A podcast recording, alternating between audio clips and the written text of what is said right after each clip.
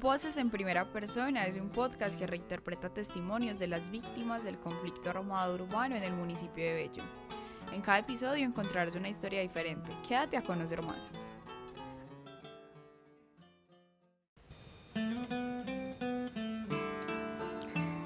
Hace unos años mi vida era muy tranquila. Recién nos habíamos mudado a Bello y vivíamos en un segundo piso, muy humildemente, pero con todo lo que, pues, lo que necesitábamos. Tenía dos habitaciones, una era para mí, la otra para la hija mía, que en ese momento entraba a la adolescencia prácticamente. No nos metíamos con nadie, lo más cercano era el chisme que, que echábamos con las vecinas de balcón a balcón. Lo más común era hablar de los muertos, de quiénes eran, de por qué los habían matado, pero nunca pensé que algo así me pasaría a mí. Un día uno de esos pelados que rondan la calle estaba siendo perseguido por la policía o las convivir, no, no, en este momento no, no me acuerdo. Y en un intento de, de que no lo cogieran y se lo llevaran para la cárcel, corrió por la calle y encontró mi puerta abierta, porque a mí me gustaba dejar la puerta abierta para que entrara fresco. Entonces subió, se metió en la cama de mi hija, le puso una navaja en las costillas y me dijo que si decía algo iba a apuñalarla. Mi corazón latía con tanta fuerza que me, me, sentía mareada, la casa me daba vueltas y escuchaba un pito en los oídos. Ese shock solo se rompió cuando llegó el policía y me dijo, Doña, me dijeron que aquí entró este pelado, ¿dónde está? Y yo sin pensar mucho le dije que no, que no, que nadie había que no había nadie.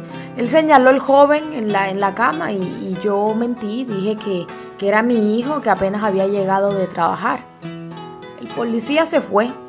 Que me perdone Dios por la mentira, pero era eso o la vida de mi hija. Entonces no tenía opción. En esa misma semana apenas y me estaba recuperando de lo que había pasado. Cuando uno de estos matones entró a mi casa, me amenazó y se metió bajo una de las camas. El terror que sentí fue una cosa espantosa, no podía moverme, estaba sudando, lloraba.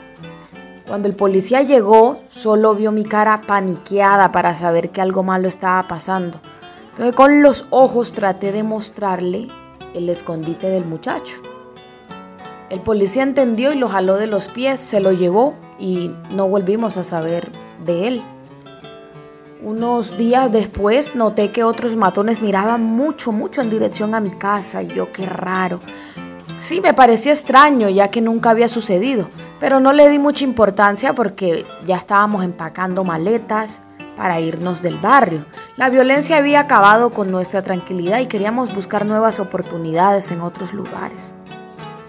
El día que íbamos de salida esperando el taxi ya en la acera de la casa con todos, eh, con todo el trasteo en bolsas, en cajas, nos dispararon.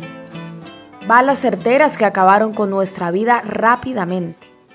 Uno de ellos se acercó y dijo sobre nuestros cuerpos por zapas.